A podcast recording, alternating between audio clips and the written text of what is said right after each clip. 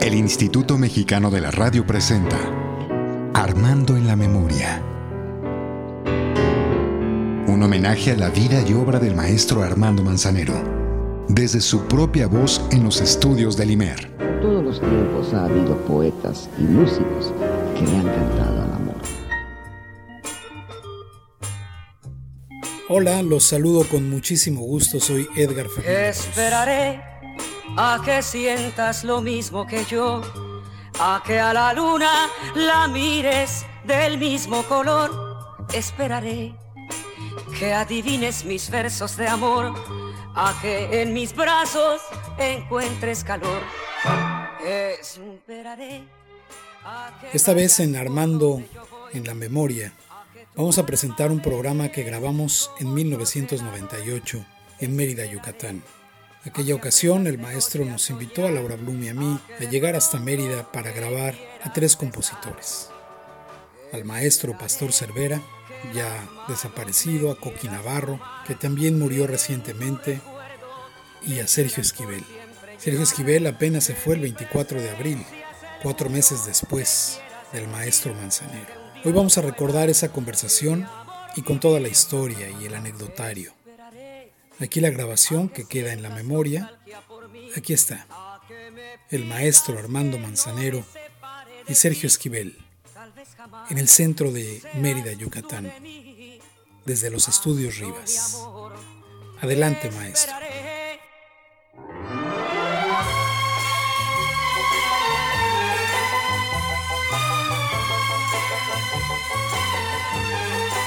Que mi presencia no puedas. Amigos de la B Grande de México, muy buenas noches tengan todos ustedes. Les habla su amigo y servidor Armando Manzanero este su programa Manzanero a través de su música. Nos hemos transportado la noche de hoy hasta uno de los lugares más exquisitos de la República Mexicana, indudablemente el lugar más subyugante. Se llama Yucatán y orgullosamente yo soy de aquí.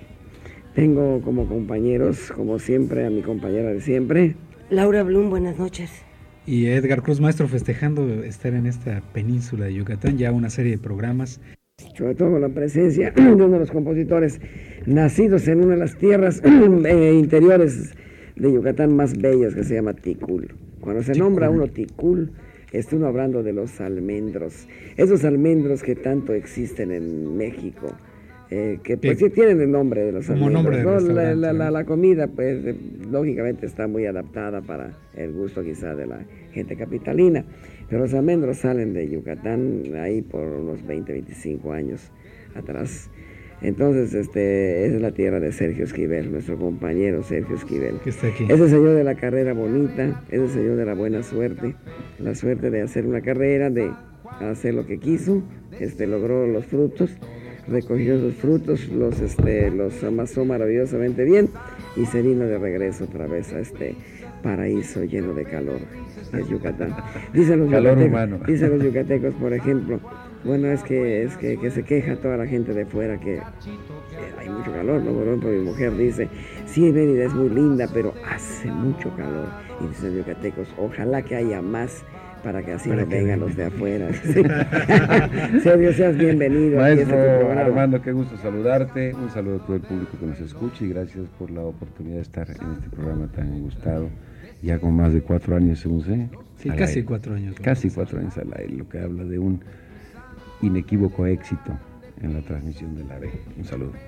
Nos encontramos en la posición de siempre hablar algo que esté relacionado con el arte. De repente nos metemos con la tauromaquia, tauromaquia, ¿verdad? Que también está relacionado con ese arte donde se conjuga el valor, se conjuga el buen sentir, el drama. La El drama también y la estética de esos señores, ¿verdad? Hablamos también de pintura, de repente hablamos de historias tan bellas como últimamente estuvimos hablando de un señor tan importante como era Jorge Negrete. Pero la tarde de hoy vamos a empezar con algo de música, de esta música que escribe nuestro compositor, de las varias etapas que a lo largo de este programa hablaremos. Pues que nos diga Sergio Esquivel con cuál abrimos el programa. Bueno, me gustaría abrir con una canción que eh, es la canción con la que la gente más me identifica a mí como compositor, que es un tipo como un yo. tipo como yo. Con todo cariño para los que nos escuchan. Vamos.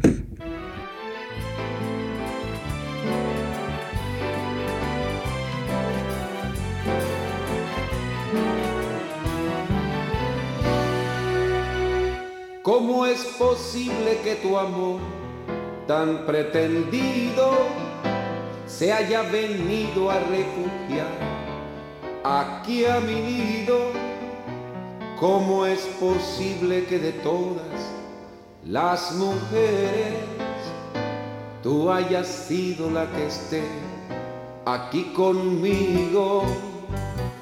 Sacando cuentas no me alcanza con la vida para pagar todo lo bueno que has traído. ¿Cómo es posible que tan linda como eres te hayas venido a enamorar de un tipo como yo, de un loco enamorado que con tenerte a ti tiene el mundo en manos que le pida la vida y nada más. Tu vida que se juega la suerte y nada más por verte de un tipo como yo, un loco enamorado que no sabe contar, que no tiene un centavo, que no puede ofrecerte más que su cariño no quiere perderte y siempre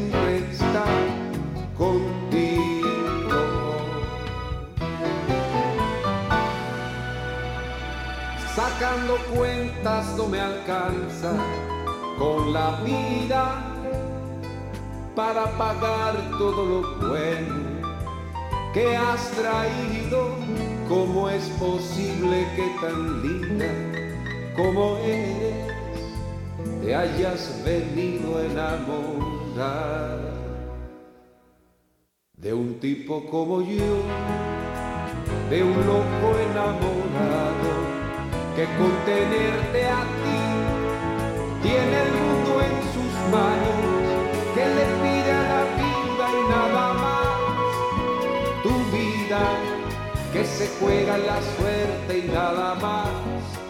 Por verte de un tipo como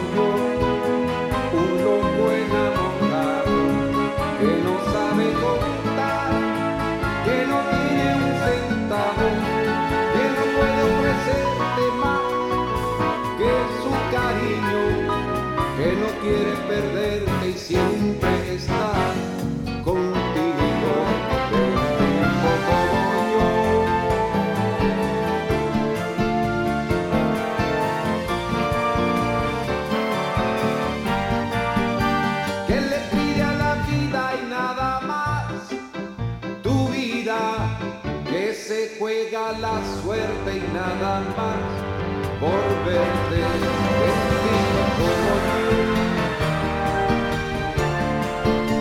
de un tipo como yo.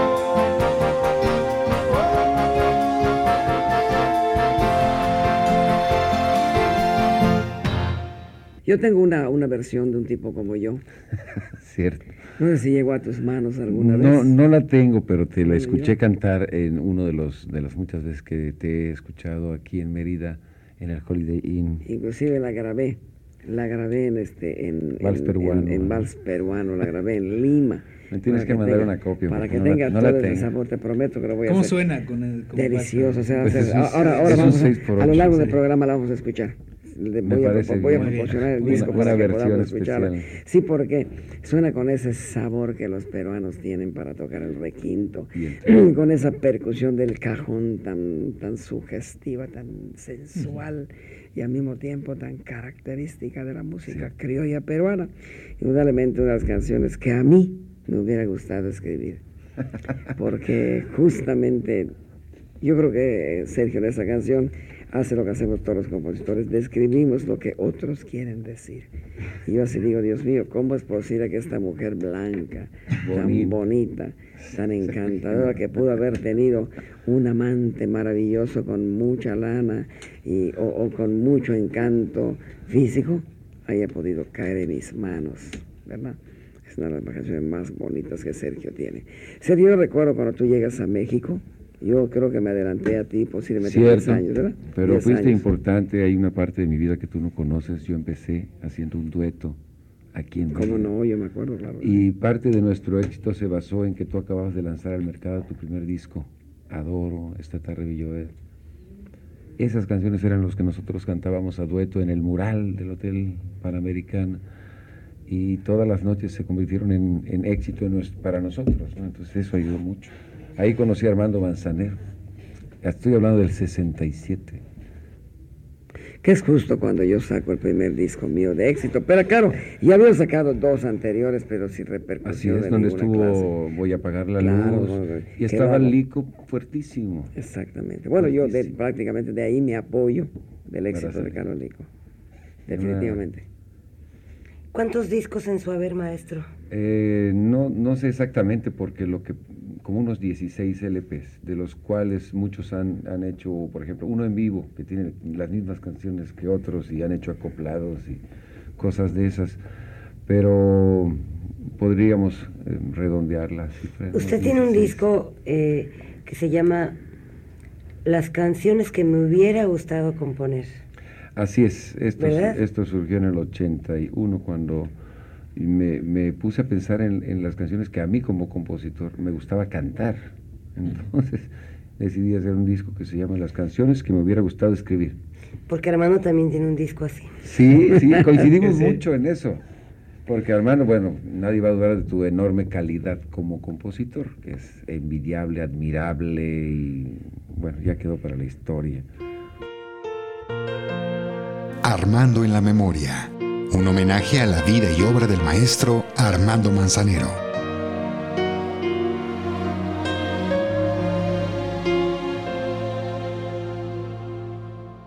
Pero la gente pocas veces se pone a pensar que nosotros mismos como Ah, autores ¿cómo no? tenemos nuestras canciones Preferidas. favoritas. ¿Cuáles, ¿Cuáles son las preferidas de Sergio? Pues hay, hay muchas. Ahora voy a hacer el volumen 2 de las canciones que me hubiera gustado escribir. En aquel primero puse Gracias a la vida, puse eh, El extranjero, como Violetas, Puedo morir Como mañana. buen yucateco. de- Como buen yucateco puso el extranjero. El paisano. Ah, no, claro. Esta es sí. una broma que trae, pero mucha, mucha, mucha. A ver, ¿por qué? Platíquenos a los que no somos yucatecos. Lo que platíquenos. pasa es que recordarás que en una época histórica Yucatán, para hacer, para que le escuchasen sus quejas y denuncias de ser tan apartado de la República, no había una carretera continua de, de Mérida al centro del país. Decide independizarse. A partir de eso y quedó de broma que todos los no solo, no solo, no solo por eso. El fondo todavía más fuerte, es, es, es muy, muy fuerte. Eh, como ya pasó, ya no podemos ir a la cárcel, podemos conversarlo. Pero resulta que, que Yucatán era un estado fuertísimo económicamente hablando debido a la gran nequén. cantidad de nequén que exportaban. Sí. Entonces, este, por cada peso que, se, que, que, que cobraba Yucatán, tenía que mandar no sé cuánto al centro, centro. como aportación de, sus, de los impuestos que el Enequén pagaba. Y entonces no solo mantenía a, a- vamos a decir que a muchos funcionarios de, de los que cobran fuerte en el DF, aparte de eso no tenían ningún, ningún beneficio, ningún beneficio como es tener eh, una comunicación. El que quería irse a México podía tardar tranquilamente siete días en llegar debido a que era un barco de por medio Así que iba es, ¿te costeando y luego después un tren que tardaba todo un día, al menos que uno tuviera los bolsillos rellenos, rellenos de, de oro, como los, este, los latifundistas y los dueños de, de esta tierra, que podían tomar su avión para irse, ¿verdad? Inclusive muchos no, no, lo- no lo hacían hacia México, sino que se iban fuera de aquí, se iban a Nueva Orleans, resultado de las grandes casas hermosas que tiene el Paseo Montejo. Entonces, ¿qué sucede? Que dijeron, bueno, si estamos dando tanto, si nos está costando ¿Por no tanto, dan? ¿por qué no nos mejor Nos nos, no nos- apartados. sí, nos tienen tan apartados. Yo recuerdo que además fue una cosa muy buena. Dicen que las adversidades traen cosas muy buenas. Nos obligaron a tener nuestro propio refresco, nuestras propias El galletas. soldadito de chocolate. Eh, No, no, claro, y la sidra pino, la sidra pino. La sidra pino Nos- que nos- el- La nos- cerveza. Nos obligaron a tener otra cerveza, Sí. nuestra sal, nuestra Todo. azúcar, Nuestra tener- música. nuestra música, sin tener necesidad absolutamente de, este, de, esperar absolutamente nada del centro. Muy ¿Verdad? Entonces, es por allá que viene. Entonces, ahí, por quién sabe, fue mucho tiempo, tardó tres días. Se independizaron durante tres días. Cierto. Y se tuvieron que arreglar las cosas porque uno de los estados más rebeldes políticamente hablando es Yucatán. En la península, inclusive, era un solo estado y lo dividieron en tres para, hacerlo, debilitarlo efectivamente. y ahí porque dicen la hermana República de Yucatán. Mira cuánto tuvo el para conversar el extranjero.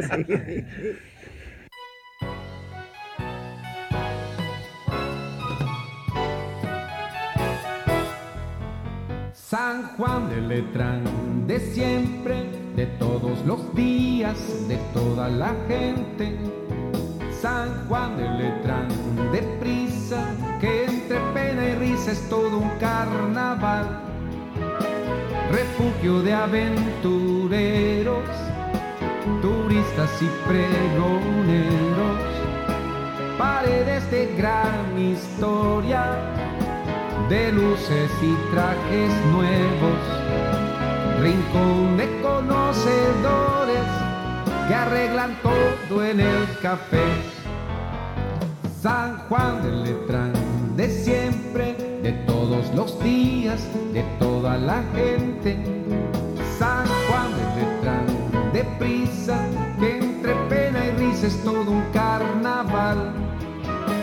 San Juan de la buena suerte, cachito que acaba en trece, abrazo de enamorados mercado de vagabundos, señores muy importantes que han escapado del reloj. San Juan de Letrán de siempre, de todos los días, de toda la gente. San Juan de Letrán de prisa, que entre pena y risa es todo un carnaval. San Juan de las madrugadas amores de a como el beso, aliado de los ladrones, de gatos y trovadores, que venden con sus tonadas alivio pobre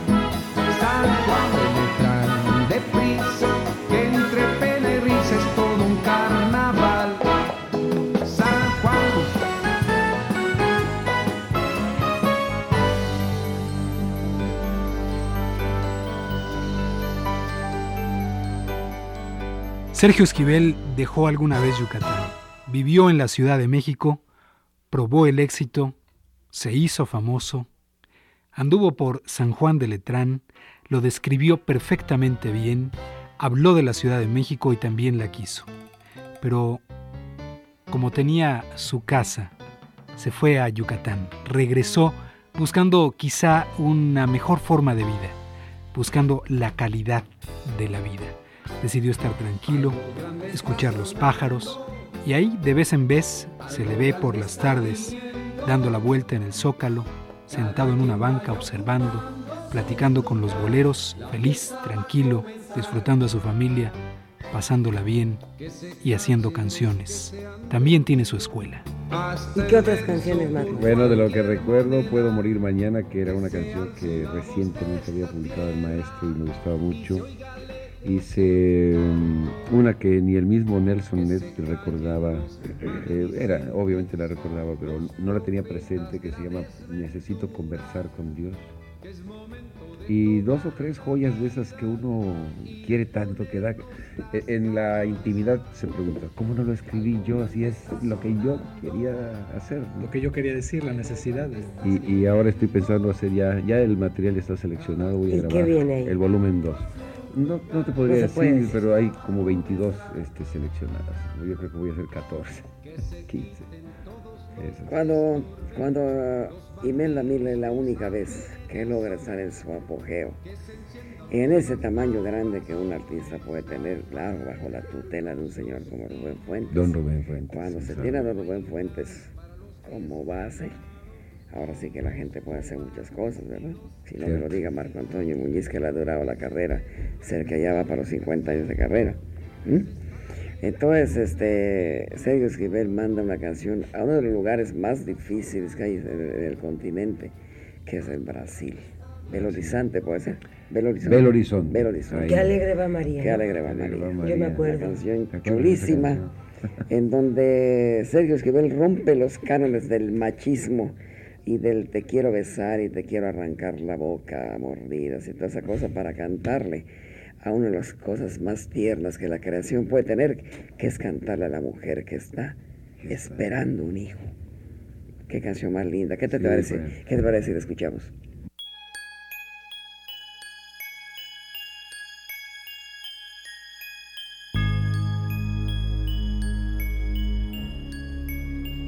Qué alegre va María caminando por la ciudad, platicando a su niño va, a ese niño que pronto vendrá, que alegre va María, y qué tierno es su caminar con su cuerpo tan lleno de amor. Qué feliz va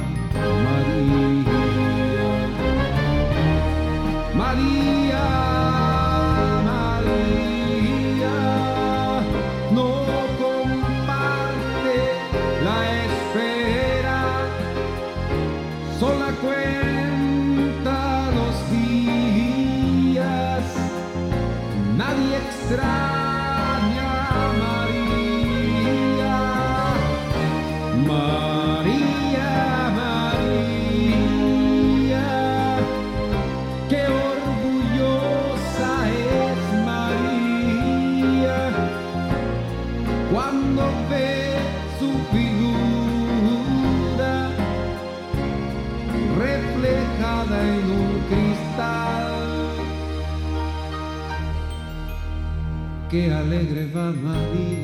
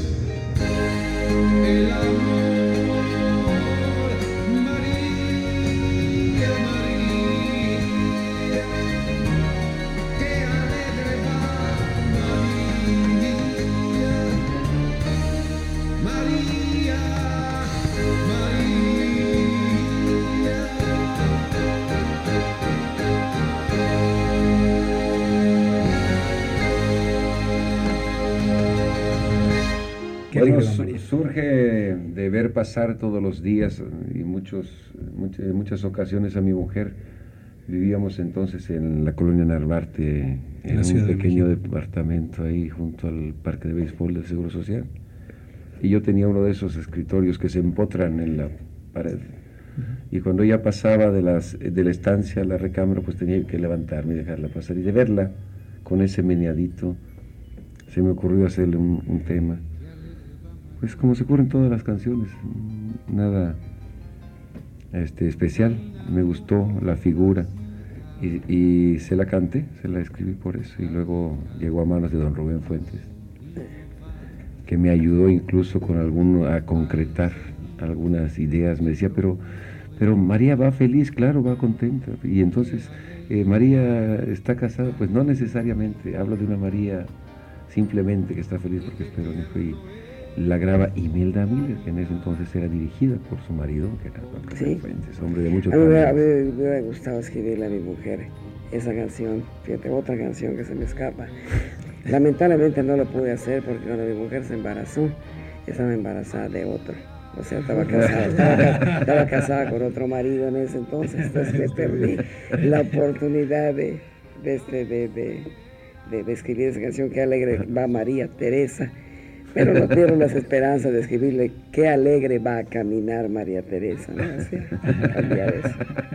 ¿Cuántos años de vivir en la Ciudad de México? Veinte en total. qué maravilla. Tres qué estudiando y... Pero sí lo planeaste, o, sea, no, no, salió no, así. Todo salió, no tenía la capacidad de poder eh, planear, sino simplemente era una lucha tan rápida, tan cotidiana, que cuando hice la vista atrás, y había muchos años. Y lo, hizo muy a tiempo. Lo hizo muy a tiempo. ¿Cuánto tiempo tienes en Mérida? Trece años. Sí, lo hizo muy a tiempo. Trece años viviendo aquí, me costó mucho trabajo al principio. Regresar. sí, no, no por que, el, que no hubiera un, recibimiento agradable de, de mi tierra en todos sus aspectos, sino porque yo venía con otro ritmo de trabajo y haciendo cosas que aquí no se pagaban, o sea, aquí no había lugar para un artista. Y tuve que empezar del principio a formar todo. Y hacer una escuela, ¿no? Y en una época hicimos un taller. Ahora Esa es otra etapa muy sabrosa que podemos hablar. Esa es una etapa muy sabrosa que podemos hacer. Yo, yo participé mucho de escuchar ese taller. Cuando los resultados del taller, cuando a mí me toca dirigir el festival este, México lindo y querido. Ah, y yo a mí me toca escuchar a gran gente que sale de ese taller y en realidad qué cosa más bonita. Sería muy agradable si pudiéramos escuchar algo de lo que surgió de la, del taller de, de Sergio Esquivel en ese entonces. ¿Cuál fue la canción aquella que, este, que, que, que gustó mucho aquí? Una canción hermosa que se llamaba vuela y canta por mí. Exactamente. Eh, eh, fue impresionante, Armando, que cuando se convocó la final de, de, la región, había 13 canciones del taller. 13. Sí, yo recuerdo que es un chiste muy, muy desagradable. Inclusive cualquier cosa que quieran reclamar, le pueden decir mis hermanos campechanos lo que quieran, de mí, ahí está mi mamá, su a su servicio, todavía vive, tiene 96 años. un, día es un chiste muy desagradable del cual estoy arrepentido, pero con todo arrepentimiento lo voy a contar. Resulta que una de, las veces que empiezan a, juntar canciones de toda, de toda la, este, la República, pues de, habían de todas, menos de Campeche, habían de Campeche creo que apenas dos o tres canciones, ¿no? Y, este, y de Yucatán habían, quién sabe, Entonces resulta que una de esas juntas de, que, que, hay en donde todos son muy serios, pues ahí sale el babas yucateco para romper la monotonía de la seriedad. Digo, ¿y por qué no agarramos unas canciones de Mérida y se las ponemos a los, a los Campeche y así este, ya compensamos, ¿no? Y resulta que el director, el que pagaba la lana de turismo para que se estuviera haciendo el festival era de Campeche. Por poco me corran ese día, impresionante. Total, piratas ya siempre han sido. sí, hombre. Podríamos escuchar algo de eso, ¿no, Sergio? Yo pues, creo que tenemos el material para escuchar. Vamos, vamos a, a dedicarles algo. Claro, venga.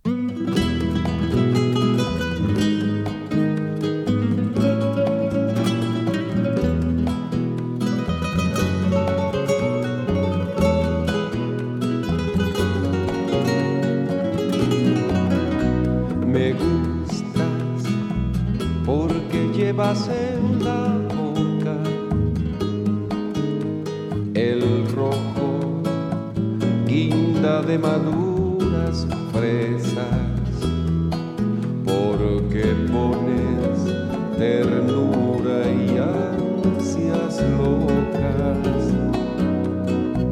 en la forma divina.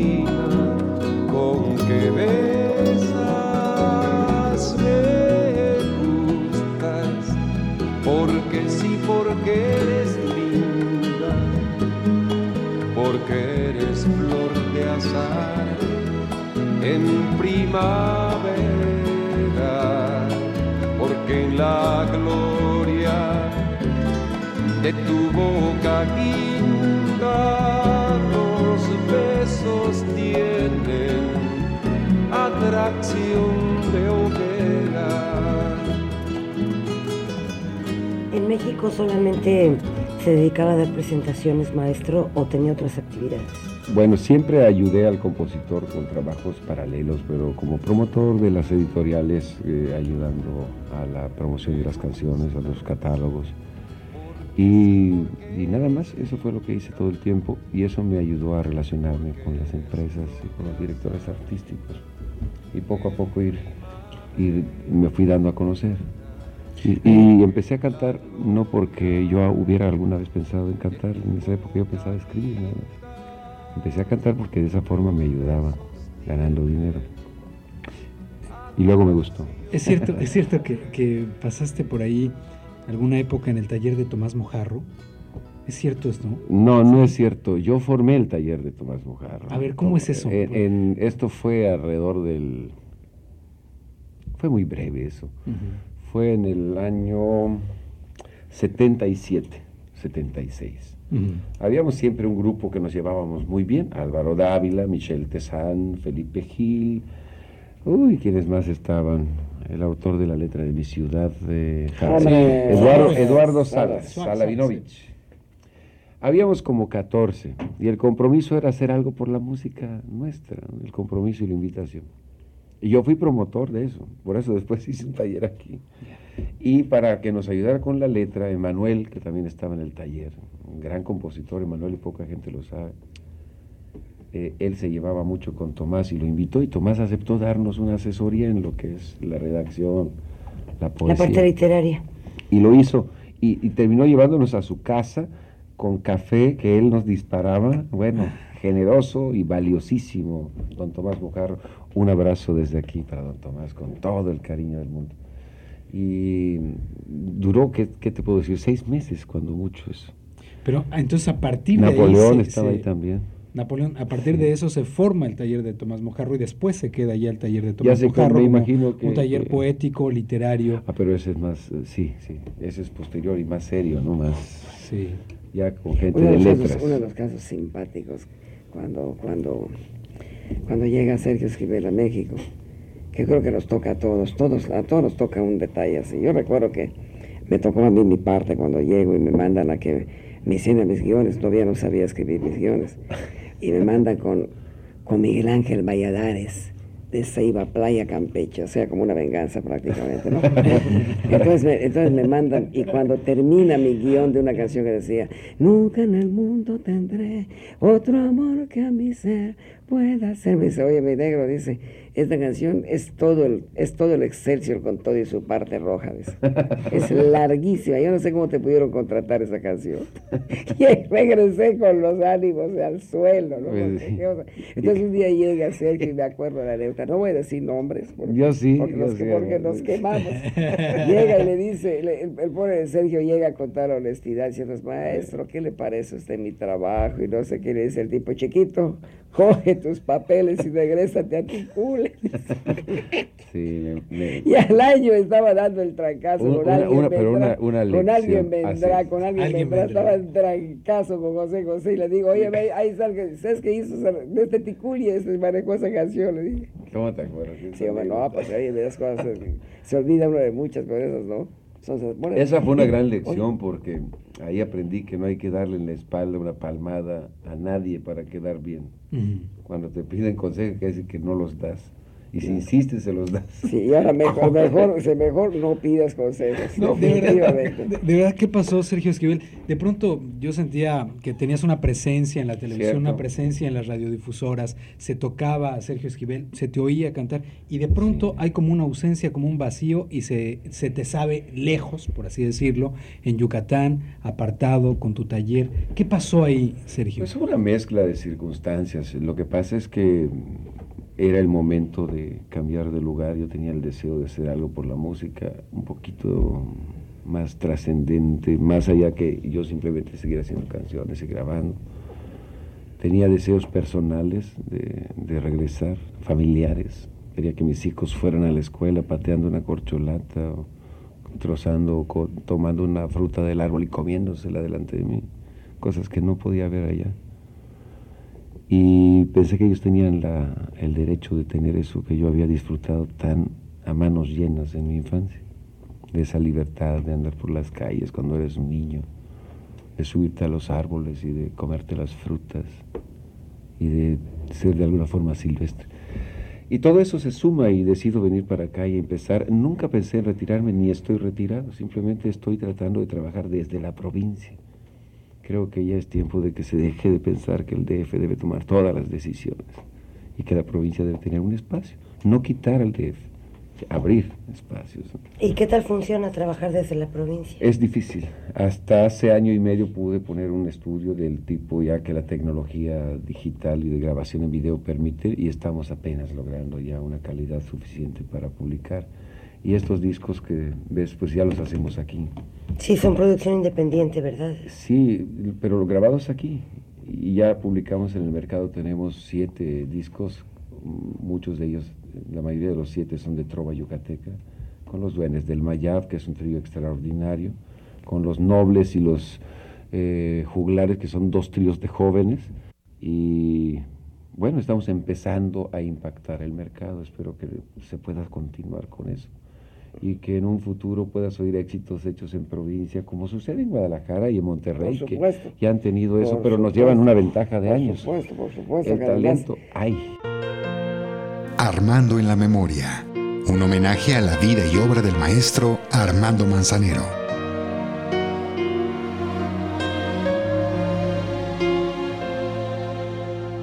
Muchas veces eh, en Guadalajara y en Monterrey se da que primero son éxitos en la provincia y después llegan a la, en el norte, a la, capital. ¿Qué les parece? Sí, sí, sí, para no, para no desecharlo tanto bravo de, de alguien vendrá. Escuchamos a alguien vendrá.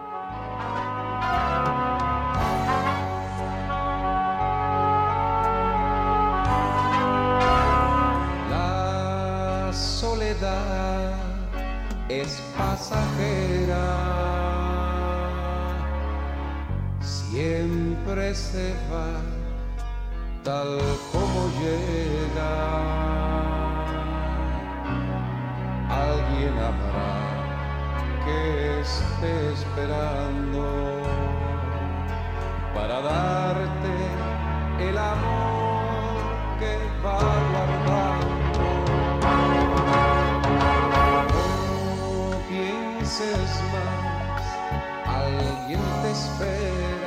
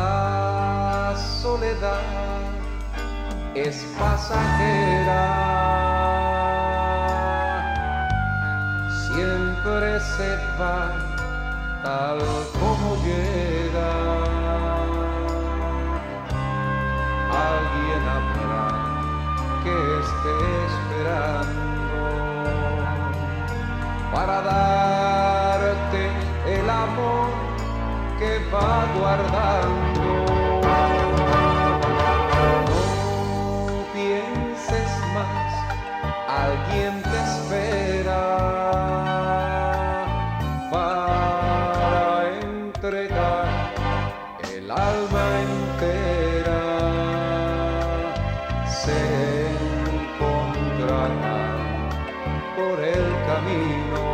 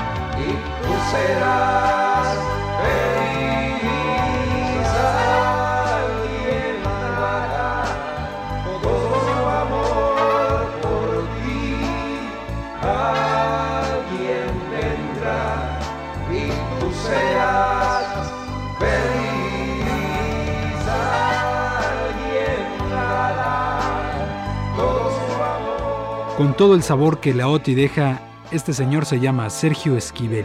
Oiga, maestro, ¿y cuál es la experiencia más linda, más sentida y la más amarga, la más triste del festival? La más amarga ya la olvidé. La más bonita, pues, es cuando yo me niego a cantar un tipo como yo, imagínate. ¿Por qué? Porque yo dije que Rafael González, que era mi director, dije que estaba, estaba equivocado. Le dije, esta es una canción íntima, no es una canción para, para festival. Me dice, esa es la canción. Y yo necio en que no. Y cuando subo a cantarla fue aquello, una, una locura. Y fue para mí una gratísima emoción y sorpresa. Y también imborrable el momento en el que Imelda Miller, con unos tamaños eh, artísticos muy grandes y con un valor y una coherencia toda ella de artista, canta que le graba María en Belo Horizonte. No, y, y sobre todo que quiero que sepas que hasta ahora, hasta ahora los, los voy a enterar. Es muy fácil ser muy, este, muy fuerte y es muy fácil tener una coherencia y tener la energía para cantar una canción en un país tan difícil como es el Brasil, Brasil. como primera vez. Pero era la segunda vez que Imelda Miller pisaba un escenario brasileño. La primera vez lo hace el 68, exactamente en noviembre, con una canción mía que se llama Puedo morir mañana. Precios. Entonces, para para cuando lo hizo por segunda vez, hay que reconocer que qué seguridad de, de, este, de- de expresión para llegar hasta allá, ¿no? Esa fue la canción que yo grabé en mi disco. Puedo morir. Mañana. sí, sí.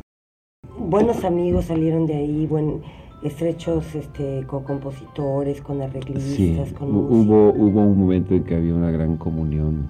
Eh, además, un, un reto, era un reto, era... Yo tenía un, duelo personal con algunos de ellos, con mucho respeto, pero así, a ver, a ver, vamos a ver qué podemos hacer. ¿Y los jurados? Eh, pues pobrecitos, pero sufrían mucho. Era, era muy difícil cada vez encontrar jurados para el festival porque es un papel ingrato. Siempre eran músicos, Armando, eran gente Gente calificada. No, reconocida. no, no, con, con lo menos que estaban, ¿no? Sí, sí, sí, que tuvieran reconocidas en el medio artístico. Pero- no, pero- no, usted no, le tocó música alguna no. vez, maestro? No, la única vez que me tocó a mí que tenía que ir, afortunadamente no me dejaron entrar. Por- porque resulta, porque resulta que, porque resulta que me querían, este, que me querían, este, abrir mi, este, mi, mi, mi, este, mi, la cajuela de mi coche. Y en ese entonces, eh, lamentablemente, digo lamentablemente, andaba yo con un problema genético, este, este, hormónico, este, casero, ¿no? Conyugal. Y entonces había tenido un problema el sábado anterior y ¿Qué yo traía había, recogido, había recogido mi maleta con Todo dos, tres trajes y mi, y- y mi portafolio. Entonces me dio vergüenza abrir mi, mi, mi- mi cajuela para ver si no traía una bomba dedicada a Televisa. Y, este, y, como no, no, quise abrir la cajuela de mi coche, no me dejaron entrar. Y dije, me salvé y me fui. Y cuando me habló Raúl Velasco, dije, no me dejaron entrar. Y fue cierto. Pues sí. Sí, pero no, una fue la única vez que me Es muy difícil. Pero para eso quiero que sepa, quiero que sepa que ese día sonó el teléfono en mi casa todo el día para recomendaciones. Y, oye, yo soy el mejor, oye, yo no sé. no te olvides. Escucha mi canción. No te, olvides que fui tu cuate, oye, no te olvides que nos emborrachamos juntos, o sea, todo, oye, te presté una lana, te pagué los panuchos, oye, o sea, todo. Y fíjate que yo jamás. bueno, muy bravo, era muy bravo, muy bravo. ¿Y qué pasó? ¿Por qué se acabó el festival? ¿Cuál fue la razón, este cerco, que tú si estás cerca de Ignoro, yo siento que hubo un gran cambio en el festival a raíz de 1982, cuando ya la afluencia de participantes eran más de valores juveniles que del OTI, entonces empezó a hacerse realmente un festival de valores juveniles. Entonces los que no éramos valores juveniles, bueno, yo en el 81 dejé de participar porque cada año los periodistas me atacaban diciendo cuando veían que ibas a la final te empezaban a atacar. Antes no. Y sacaban notas diciendo que ya debía dejar el espacio a los jóvenes. Y un día se los dejé, en el 81. Y a partir del 82 ya la mayoría eran valores juveniles. Entonces, como que empezó la gente ya mayor o con otro, con un poco de currículum, ya no quiso participar. Y, y, se, no se fue apagando, cambió. Que es un caso patético que existe en México. Cada año, tengo entendido, salen 8, 10, media docena de intérpretes, pero de veras, de veras con calidad y de veras con, cosas. ¿Qué van a hacer? ¿Qué se puede hacer? ¿Quién tendría que hacer este festival ahora, maestro? Porque alguien lo tiene que hacer. Hay que convencer a la sociedad de compositores y... Sería lindo, ¿verdad? A través de y, una, y, una, y una televisora y una, un grupo de radio que lo hagan tiene que hacerlo alguien. Hay que convencer a Cantoral para que deje de para que deje de estar acosando que él sea, que él sea juez a los pobrecitos y sufridos. Sí, porque quizá este, que, el terreno este, lo usuarios, usuarios. y así dedicándose a un festival ya los deja un poco sí, tranquilos. Y, que él sea el, juez principal. divino. Yo digo porque díselo, díselo a Roberto. Eh, quizá ya, que dejó el espacio Televisa, sería bueno retomarlo. Así es. Quizá aprovechando la experiencia que Y que, y que lo dirija Raúl Velasco también. ¿no? que sea el, el, el, de siempre. ¿no? Ya, maestro, mejor vamos a oír música. ¿Qué vamos a oír música de Sergio Esquivel. Ni una gota de alegría por beber. Que no quede ni un secreto entre mi cuerpo y mi cuando llegue mi momento de partir. Que no quede un solo amigo por hacer. Ningún esfuerzo. Sergio, quiero decirte que nos es inmensamente grato. Y nos fue inmensamente grato por haberte tenido. Con esa conversación tan sabrosa, tan pausada y tan bella que tienes. Además de la música tuya que fue inmensamente agradable poder platicar contigo y llevarle a todos los auditorios de esos viernes a las 8.45 todo lo que has compuesto, los planes que tuviste y los planes que sigues teniendo, desde luego en este hermoso y exquisito lugar que es Yucatán. Así que muchas gracias y despídete de este público que te escucha. Maestro, gracias a usted por invitarme, gracias a todo el equipo de producción, gracias Laura, gracias. Al contrario, maestro. Y pues a toda la gente, por favor, sean felices, traten de estar siempre atentos a lo que ocurre en este espacio, porque aquí hay una ventana para el romanticismo, para la gente que habla y dice las cosas, eh, de la música, verdadera fuente de comunión entre nosotros los mexicanos. Y así fue como estuvimos. Y así fue como estuvimos aquí en la B Grande de México, en su programa Manzanero a través de su música con mi compañera de siempre. Laura Y en esta ocasión también nuestro productor. Edgar Cruz, que les agradezco mucho. También al Grupo Rivas, que nos ha facilitado los estudios aquí en Mérida, Yucatán. Dios nos los bendiga.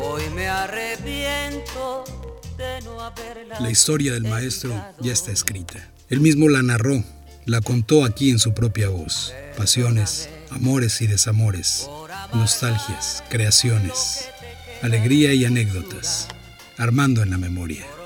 Soy Edgar Fernando Cruz y a nombre de todo el equipo del Instituto Mexicano de la Radio, le doy las gracias. Cuando yo escucho la canción de mi me doy cuenta que realmente aquí... El Instituto Mexicano de la Radio presentó un homenaje a la vida y obra del maestro Armando Manzanero, desde su propia voz en los estudios del IMER la gente que te ve, nos escucha en radio. Somos Radio Pública